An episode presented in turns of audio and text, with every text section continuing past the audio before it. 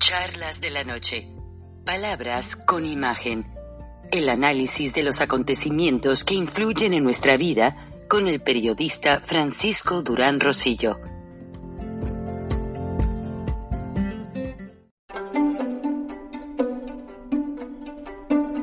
Frank Durán Rosillo eh, te saluda y los saluda a todos ustedes, su amiga María Celeste Raraz, para invitarlos a que se suscriban a mi canal de YouTube María Celeste Raraz, tal como mi nombre, donde les informo todas las semanas eh, sobre entrevistas que tienen un tema que ayuda a mejorarnos como personas y de paso son interesantes. Las pueden encontrar en mi canal de YouTube, así que los espero. Y se suscriben gratis.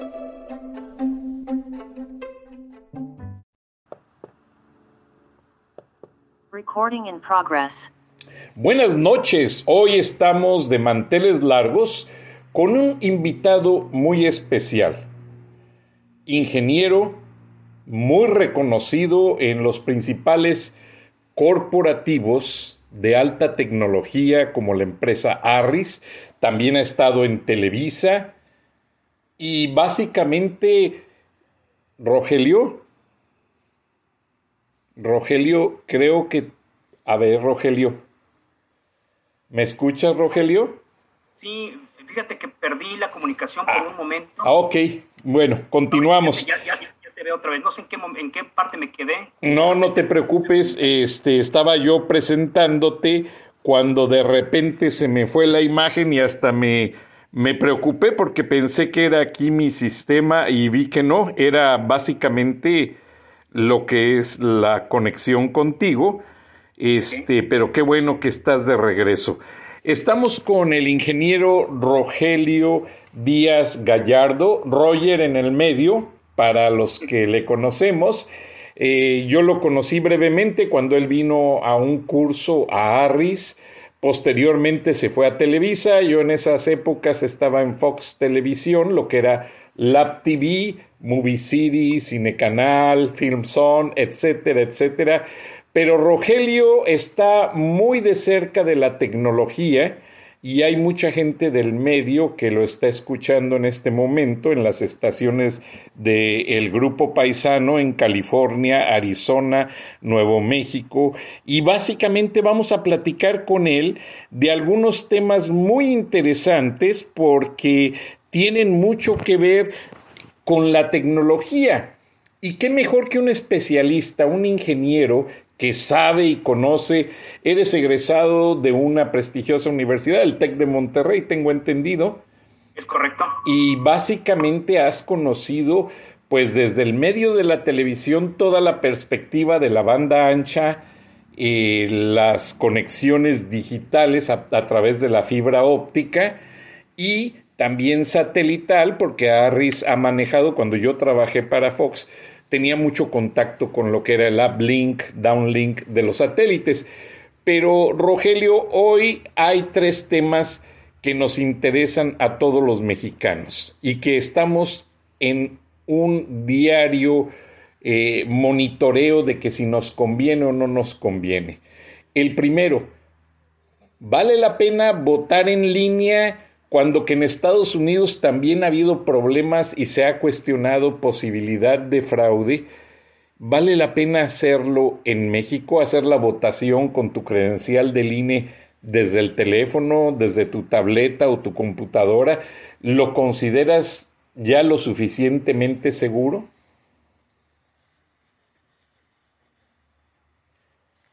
Creo que Rogelio está teniendo nuevamente problemas de conexión.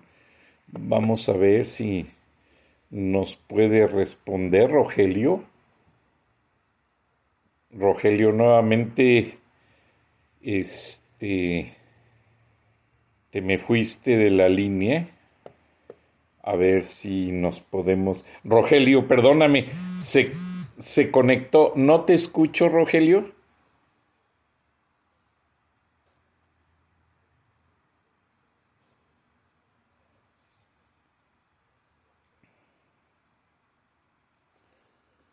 Rogelio, tienes desconectado el micrófono. Ahora sí ya lo conectaste.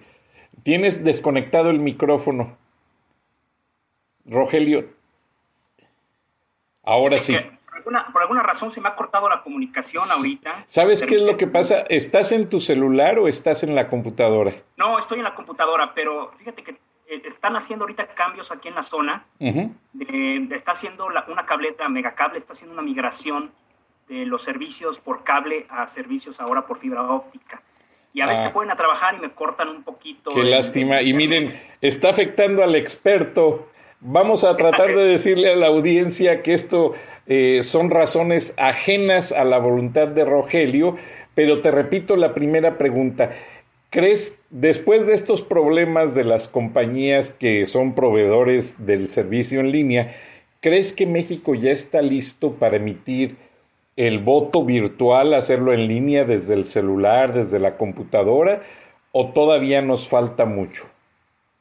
Mira, desde la perspectiva tecnológica existe eh, la capacidad para ofrecerla. Realmente son millones eh, de usuarios los que tienen conectividad a Internet, no solamente por el tema de tener una computadora o un modem en casa, pero la, la gran mayoría de la gente tiene un teléfono móvil, un smartphone, con conectividad a Internet que le puede permitir realizar este tipo de, actividades o votaciones. Acá el tema va más del lado cultural.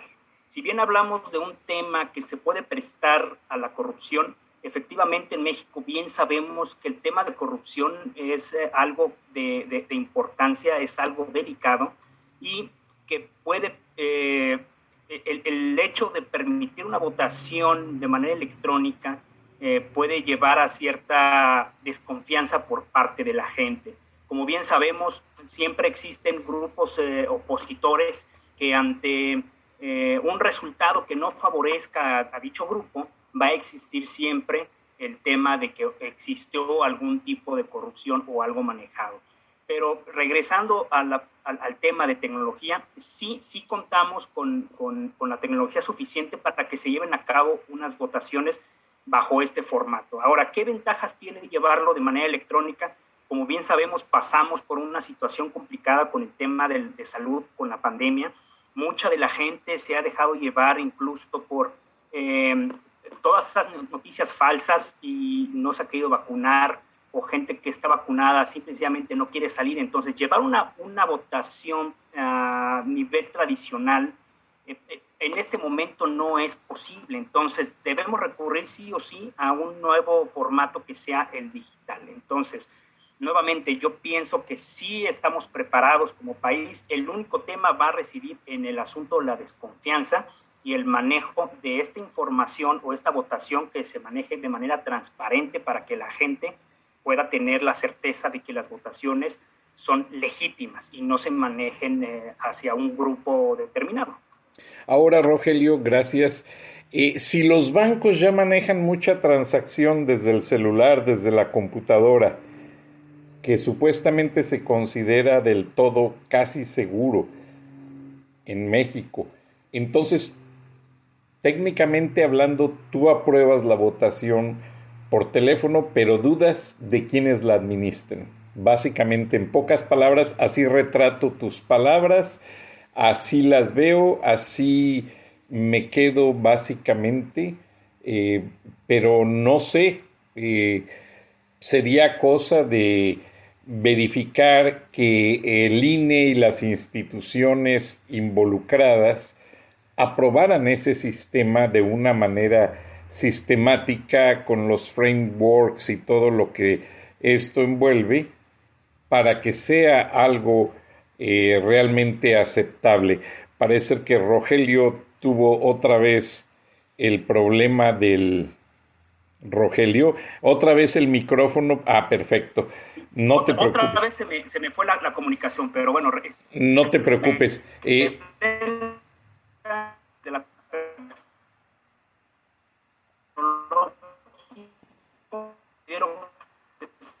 preparados desde la de tener este, la, posibilidad de hacer una votación utilizando los smartphones que la gran mayoría de los mexicanos contamos. ¿Ahí me, logras escuchar bien? Sí, sí te escucho bien. Eh, Rogelio, y este sería básicamente tú como ingeniero experto, más que nada en comunicaciones y en manejar bases de datos masivos, el Big Data que tú manejas en cuestión de fibra óptica, de Internet, y que manejaste actualmente para televisión y muchas empresas, entonces sería cosa nada más de que las autoridades del INE se rodearan de gente capacitada que pudiese manejar todo este aspecto de la votación y tú le darías el visto bueno como ciudadano? Correcto, es correcto. Eh, para que se, se, lleve esto de manera correcta, efectivamente tú lo has dicho, la palabra clave es que la gente que está capacitada y sea profesional en, el ramo se, este, se dedique a, apoyar o a hacer este tipo de, de, votaciones, de llevarlas a cabo.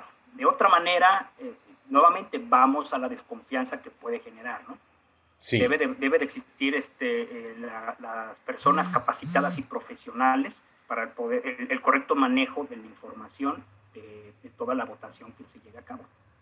Ahora, Rogelio, brincándonos a un tema muy parecido que ya fue un fracaso en El Salvador, Centroamérica, el Bitcoin, la moneda encriptada. ¿Tú confías o no confías? De hecho, el primer usuario del sistema Bitcoin en Japón falleció y su familia nunca pudo recuperar el dinero porque no tenían acceso al código de seguridad, el famoso password, y perdieron todo el dinero. ¿Tú qué recomiendas? Porque en México también se está tratando de promocionar el famoso Bitcoin. De hecho, en Estados Unidos el presidente de Chase Manhattan Bank dijo que no lo consideraba todavía lo suficientemente confiable como para usarlo de un día para otro en Estados Unidos. Bueno, el tema del Bitcoin es eh, de polémica.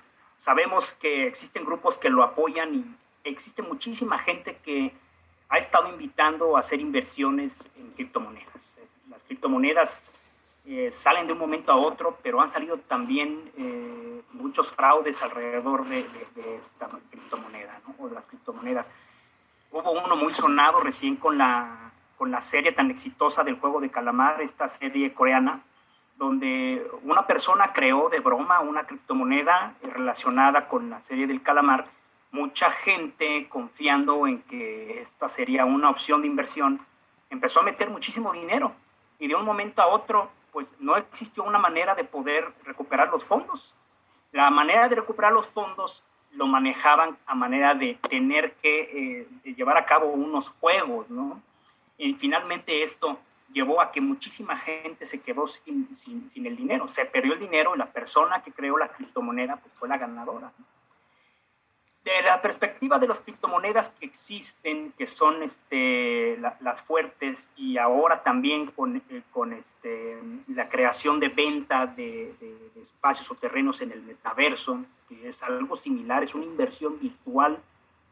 Eh, eh, bueno, al final de cuentas, es una inversión, gente está invirtiendo dinero, hay, todo lo que se está invirtiendo pues tiene una base este, sólida que es pues el dólar, porque para poder comprar una criptomoneda se debe de comprar con base a una, a una, este, a una moneda existente y ya de ahí se empieza a basar a hacer transacciones virtuales. Entonces, mientras se tenga la solidez y se, y se tenga un control debido de las criptomonedas, puede funcionar. Yo personal pienso que todavía no estamos preparados en México para poder llevar eh, las criptomonedas como una manera de poder este, eh, tener transacciones, al menos en México. Pienso que puede suceder algo muy similar que nuestros este, compatriotas este, centroamericanos.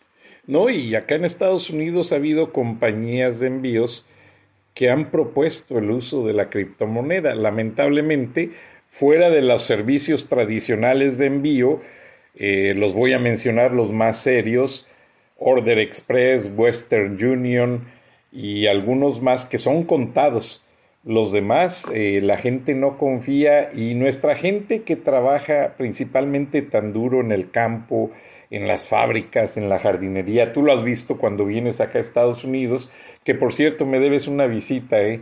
estás invitado. Eh, entonces, resulta que, pues, no, no sucede, no se da, nuestra gente todavía no confía en esos sistemas, principalmente porque dicen, bueno, y si a mi abuelita se le olvida el código o lo pierde y no le van a dar el dinero en un banco, le va a aparecer un mensaje en el teléfono y de ahí del teléfono tengo entendido que va a hacer las compras así como hacemos el Google Pay desde el teléfono, que se nos queda ahí un código yo pienso que, como dices tú, no estamos preparados todavía y no creo que sea el momento. Ahora, es correcto. Yo te quiero eh, molestar con la tercera pregunta y te digo, Adeline te manda un saludo, se quedó con muchas ganas de verte, cuando menos en línea, pero será en otra oportunidad porque Adeline Cassin es ejecutiva de ATT. Eh, por el lado de la televisión y le interesaba estar en esta plática. Pero algo bien interesante, Rogelio, tú como experto, Arris, una empresa bastante grande en tecnología, de hecho, mis modems en donde trabajo en la oficina y, en tu casa son Arris y nunca me fallan, los cambio cada dos o tres años, pero es muy buena tecnología de punta. Y vamos a pensar que ahora con lo de la pandemia, todos estamos trabajando desde casa, la mayor parte. Bueno, a mí ya me tocó regresar a la oficina. Pero después de esto, eh, los reclutadores ya están entrevistando gente por este sistema virtual. Ya están haciendo las preguntas y todo.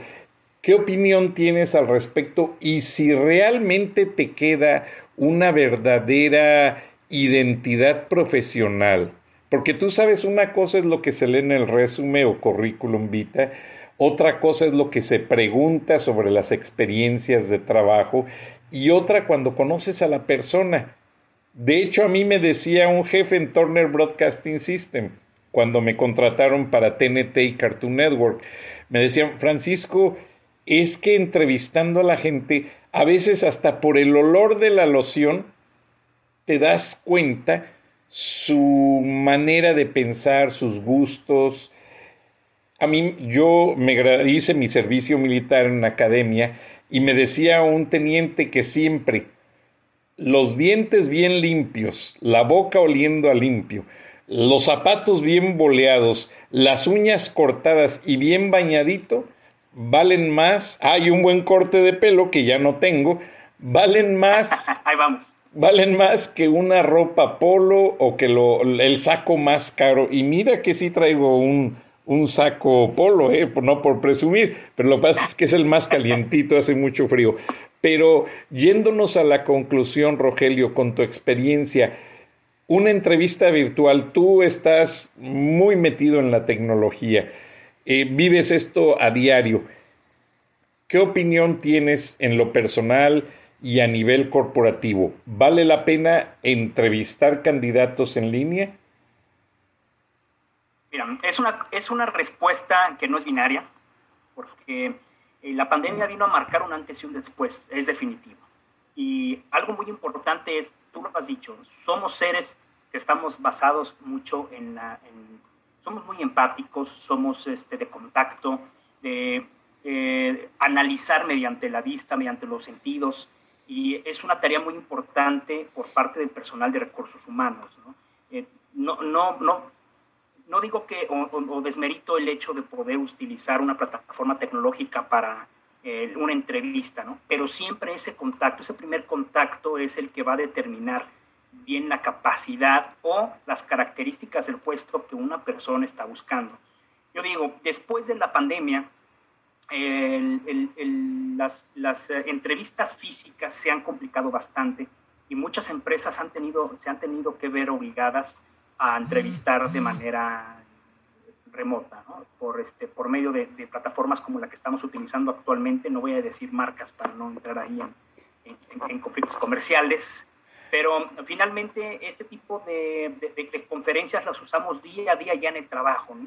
si bien ya las veníamos utilizando porque eh, las empresas a las que trabajamos son transnacionales y mucho del contacto con los clientes, a veces es imposible estar viajando de un día a otro para atender una situación, se tienen que hacer videoconferencias. Ahora con el tema de la pandemia nos ha obligado a trabajar, uno, desde casa y dos, a tener que atender todo este tipo de contacto de manera virtual. Y eso nos lleva también al tema de las entrevistas. Las entrevistas también se tienen que llevar a cabo hasta cierto punto en, este formato. Pienso que sí, sí, sí son una parte importante el, el, entrevistar de manera presencial, pero ahora tiene que ser de manera híbrida, porque que hagamos o no, estamos viviendo una nueva realidad. Y esta nueva realidad nos va a llevar a tener este trabajo híbrido. Entonces, el primer contacto puede llevarse a cabo de, manera este, eh, virtual, con el que, pues bueno, por medio de la cámara podemos también, también ver las expresiones de la persona y también la persona, al estar este, siendo entrevistada en vivo, las respuestas son eh, también completamente válidas. Y después llevará un formato de presencial para lo que quede pendiente por parte del personal de recursos humanos. Entonces, mi respuesta sería eh, no binaria, yo diría que, que sí puede llegar a, este, a reemplazar, pero solamente hasta cierto punto, tal vez para un primer filtro. Eh, desde mi punto de vista, como un profesionista, porque finalmente yo también he tenido que entrevistar a gente y, estoy totalmente de acuerdo que siempre el, el tener a una persona físicamente ayuda muchísimo más para poder encontrar un cierto perfil en, las personas. Eso, eso es lo que, desde mi punto de vista, este, es esto de las entrevistas virtuales.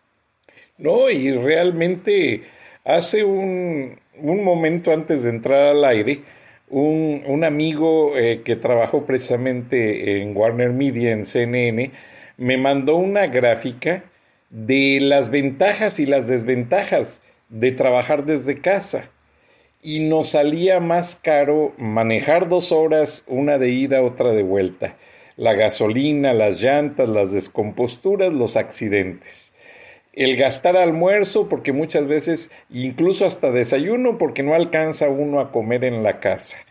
Y los problemas derivados de todo esto que a diario hay situaciones, principalmente en las ciudades grandes, la Ciudad de México, acabo de estar ahí hace dos semanas, lamentablemente fui de pisa y corre, por eso te digo que me debes la visita, porque acá nos conocimos, acá te espero, y este, y las ciudades grandes ya tienen vicisitudes y situaciones que están fuera de nuestras manos. Entonces, tú lo viste, Atlanta tiene el mismo tráfico que la Ciudad de México, y eso pues nos distorsiona el diario vivir. Ahora, eh, la tecnología sí es muy buena, Rogelio. Tú eres un experto en la tecnología. Yo realmente no, yo soy periodista y gente de televisión. Yo te programo una grilla de televisión, te subo la señal al satélite, te arreglo el audio, el video, pero no sé hacer cosas de alta tecnología. Ahora, me decían que México, ahora con ciertas eh, asociaciones, por ejemplo, anteayer se anunció ya oficialmente la asociación de la red de la televisora más grande del mundo, que se asoció con México, Televisa, con Univisión, y ya van a llegar a 300 millones de audiencia junto con las plataformas, o sea, porque tú sabes, Televisa ya llega a toda América Latina, Univisión Estados Unidos y el Caribe, y Televisa venía produciendo 40 mil horas de programación al año. 40 mil horas de programación es demasiado y tienen mucho producto enlatado que todavía se vende. Películas de Pedro Infante, los polivoces, a veces prendo ciertos canales y todavía estamos viendo algo. Y Televisa no ha dejado de ser un orgullo para, para México y para el mundo. Entonces, cuando empezó aquí en Estados Unidos como Spanish International Network, eh, fue muy exitoso. Lamentablemente hubo ciertas cosas por la situación del manejo de las noticias que no nos vamos a meter, pero después cambió a Galavisión, de Galavisión ahora se une con todo a Univisión. De hecho, Emilito Azcárraga está viniendo a ser el presidente de noticias y todo ese manejo virtual ya reconocieron que la televisión en línea es el paquete número uno que hay que darle prioridad porque la televisión análoga, aunque no deja de ser importante, pero ya todos desde nuestro celular escuchamos noticias, vemos el clima, todo. ¿Qué perspectiva le das al mundo de las comunicaciones, que lo conoces perfectamente, Rogelio, a nivel América Latina? Y yo te voy a decir algo adelantándome. Yo veo gente en la calle que está cortando el pasto, mexicanos, se paran a tomarse una Coca-Cola y lo primero que hacen es prender el teléfono y ver el resultado de los goles o en las cocinas de los restaurantes se escucha de los restaurantes mexicanos que están viendo una novela y me da mucha risa porque he ido con amigos americanos, me dice, oye, ¿a poco estás entendiendo lo que están viendo? Le digo, por supuesto que sí, y ya les explico. Entonces, para la elección virtual de, de las elecciones en línea, para el uso del Bitcoin, no estamos preparados pero me sorprende y quiero que tú como experto en tecnología me ayudes a entender por qué el entretenimiento sí nos cae muy bien. ¿Por qué el saber a través del, teléfono todos los goles de la selección mexicana, del América, etcétera, la vida de las personas que intervienen en las telenovelas, la ve la gente, pero si de principio a fin, y por qué algo que tiene que ver con el medio de vida político o con el uso financiero, no lo aceptamos. ¿Son los riesgos o no nos interesa o somos anuentes a aceptar situaciones tales? Bueno, de principio es un tema cultural este, y en segunda, bueno, la gente, el tener la información en la palma de la mano, con la disponibilidad de no tener que buscar un televisor y buscar la programación en horario específico, y, tener esa facilidad de acceso mediante una conexión a, Internet a ver un programa, este, llámese este, over the top, OTT, como lo, se conoce, este, en, entrar a un portal donde las estadísticas están actualizadas, es mucho más sencillo para la gente. Y la gente es comodina. Finalmente esto nos ofrece facilidad y comodidad para poder obtener información. Pero es información que nuevamente culturalmente no representa un riesgo a la persona. Si ve un resultado en una página de internet, la persona la toma como válida y puede entrar en debates que no van más allá. Pero el tema político es más complicado en México, tú lo conoces, ¿no? Por eso el tema de aceptación de una votación este, tecnológica, a, pesar de que la las plataformas las, las tenemos, tenemos la capacidad de ofrecerla, porque así como tenemos la capacidad de ofrecer ese contenido este, informativo a la palma de nuestra mano, el mismo celular nos ofrece esas dos variantes. El tema siempre va a ser cultural. Desde mi perspectiva, siempre va a ser un tema de, este, cultural, de confianza por parte de la gente. Entonces, si hablamos que es un contenido de, entretenimiento, de fútbol, y por el otro lado un, político dice, entra y vota y tu voto va a ser válido, ahí es el, el tema de la confianza y es cultural, nuevamente tocando el tema. Sí, y ahora déjame y te recuerdo algo que me dejó muy cautivado.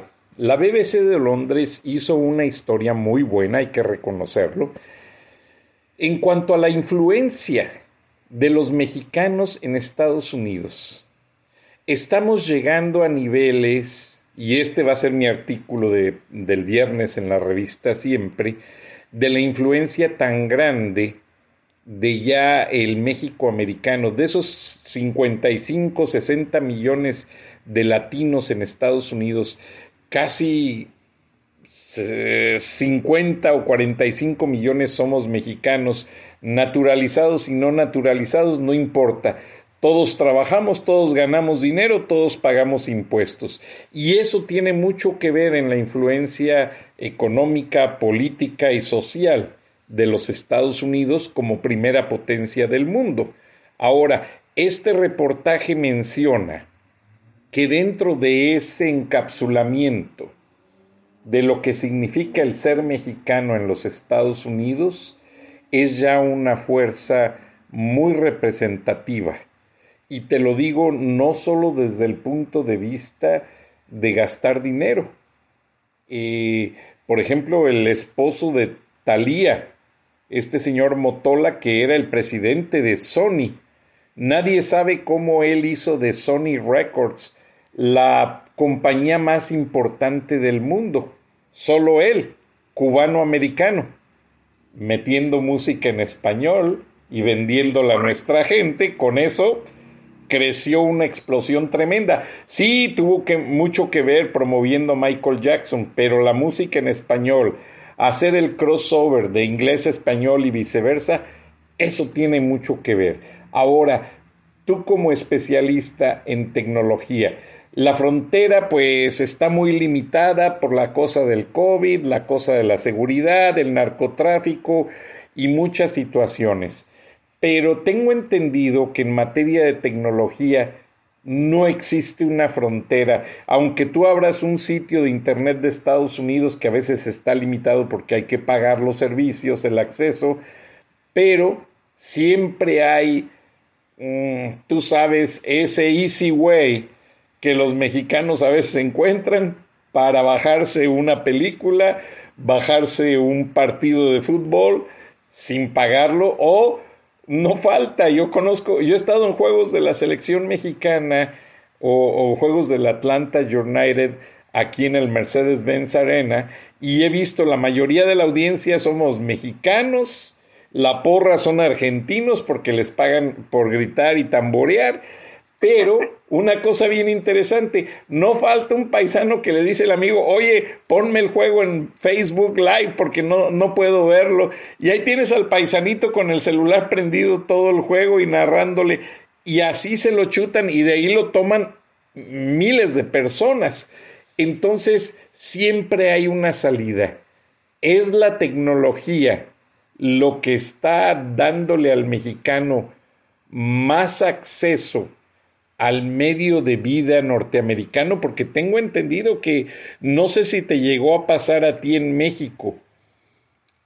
Va uno a los pueblos y no, nadie sabe hablar inglés, pero oyes las canciones de Britney Spears, todo mundo tiene una, una, un póster en la pared de ACDC, el grupo este de rock, y en México todos sabemos lo que pasa en el espectáculo norteamericano, aunque no entendamos las canciones. ¿Qué te dice eso? ¿Estamos demasiado influidos por Estados Unidos, aunque López Obrador no lo quiere? Sí, no, definitivo. Mira, este, y eso ha sido desde hace muchos años, no tanto con el tema tecnológico, ¿no? Tener este, ser vecinos directos de, del primer mundo, que es Estados Unidos, y ahora con el acceso a tecnologías que, pues todas las herramientas tecnológicas y plataformas vienen principalmente de país del norte, ¿no? Y finalmente, este, todo lo que la música, todas las influencias van contagiándose. Y vaya, yo creo que eso se da de, de ambos lados, ¿no? También de manera cultural, eh, como tú bien dices, hay muchísimo mexicano en Estados Unidos y mucho del contenido que, que se tiene en Estados Unidos también está enfocado al mercado latinoamericano, ¿no?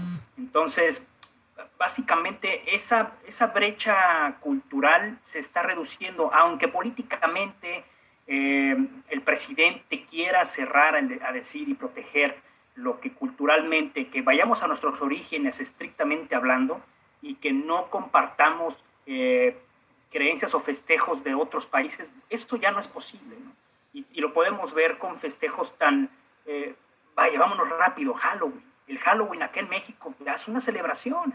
Mucha gente decora sus, casas con calabazas, con temas de Halloween, brujas, y a, pesar de que mucha gente se resiste y dice, el Día de Muertos, bueno, ya es, es un mix cultural, porque incluso el Day of the Dead en Estados Unidos también es bien aceptado. El Day of the Dead, eh, culturalmente en Estados Unidos ya lo aceptan, así como nosotros aceptamos el Halloween. Y entonces, si vemos desde esa perspectiva cultural, la, la, la tecnología cierra esa brecha totalmente y nos abre a, conocer cada vez más de ambas culturas. Ahora nosotros ya no somos los mexicanos que estamos sentados ahí en un cactus con un sombrero grande y, este, y dormidos ahí con un una cobija, ¿no? Que es, es, la imagen del mexicano. E, eso ya está desapareciendo porque también abre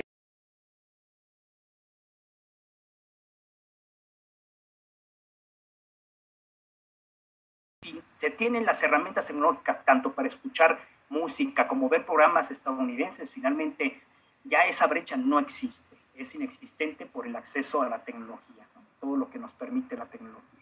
Y así es, y creo que la tecnología está catalizando las culturas, porque como lo decías, eh, es bien aceptada la celebración de Día de Muertos en español y gran cantidad de anglosajones les encanta. Hasta se tatúan la Catarina, ya es el nuevo tatuaje de moda. Tatuarse la Catarina de, de aquel famoso eh, Posadas que nació en Aguascalientes y todavía se disputa el lugar de nacimiento con León, Guanajuato. Y bueno, son tantas cosas. Y por ejemplo, me, yo leo muchas anécdotas eh, de la situación dual entre México y Estados Unidos. Y antes de cerrar, te quiero platicar que George Harrison, uno de los Beatles, perdió su guitarra y era su guitarra preferida. La buscó por todo el mundo. Y vas a creer que alguien cuando empezaba el, el correo electrónico por ahí en los inicios que no existían, alguien le mandó un mensaje de México diciéndole, mi hermana creo que tiene tu guitarra. Y eh, eh, este muchacho trabajaba en California, su hermana vivía en México. George Harrison se fue de inmediato a México a buscar a la chica. No solamente recuperó la guitarra, se casó con ella. Entonces, este, son situaciones incidentales que nos llevan a entender que la tecnología nos está casando como culturas. Y aunque haya políticos que quieren dividir una frontera y hacer muros más grandes, no, va a pasar. No, va a pasar, Rogelio. Gracias a técnicos y especialistas como tú en alta tecnología que nos permiten precisamente esto, este tipo de conexión y muchas cosas más, algún día en el futuro México podrá votar seguramente en línea y manejar envíos de la manera que gusten. Les agradezco el favor de su atención, le agradezco mucho al ingeniero Rogelio Díaz Gallardo, que nos hizo el favor de aceptarnos esta entrevista y que no sea ni la primera ni la última, Rogelio. Y cuando vengas a Atlanta, avísame antes que nada, porque aquí tienes tu casa donde llegar. Muchísimas gracias, lo mismo de este lado, Francisco. Un fuerte abrazo, gran amigo, y gracias por la entrevista y por el espacio. No, al contrario. Bueno, estamos en vivo en Radio Paisano, pero puede encontrar el programa en Charlas de la Noche en YouTube y también en las plataformas acostumbradas. Gracias por el favor de, su atención. Buenas noches, buenos días. Hasta entonces. Recording stopped.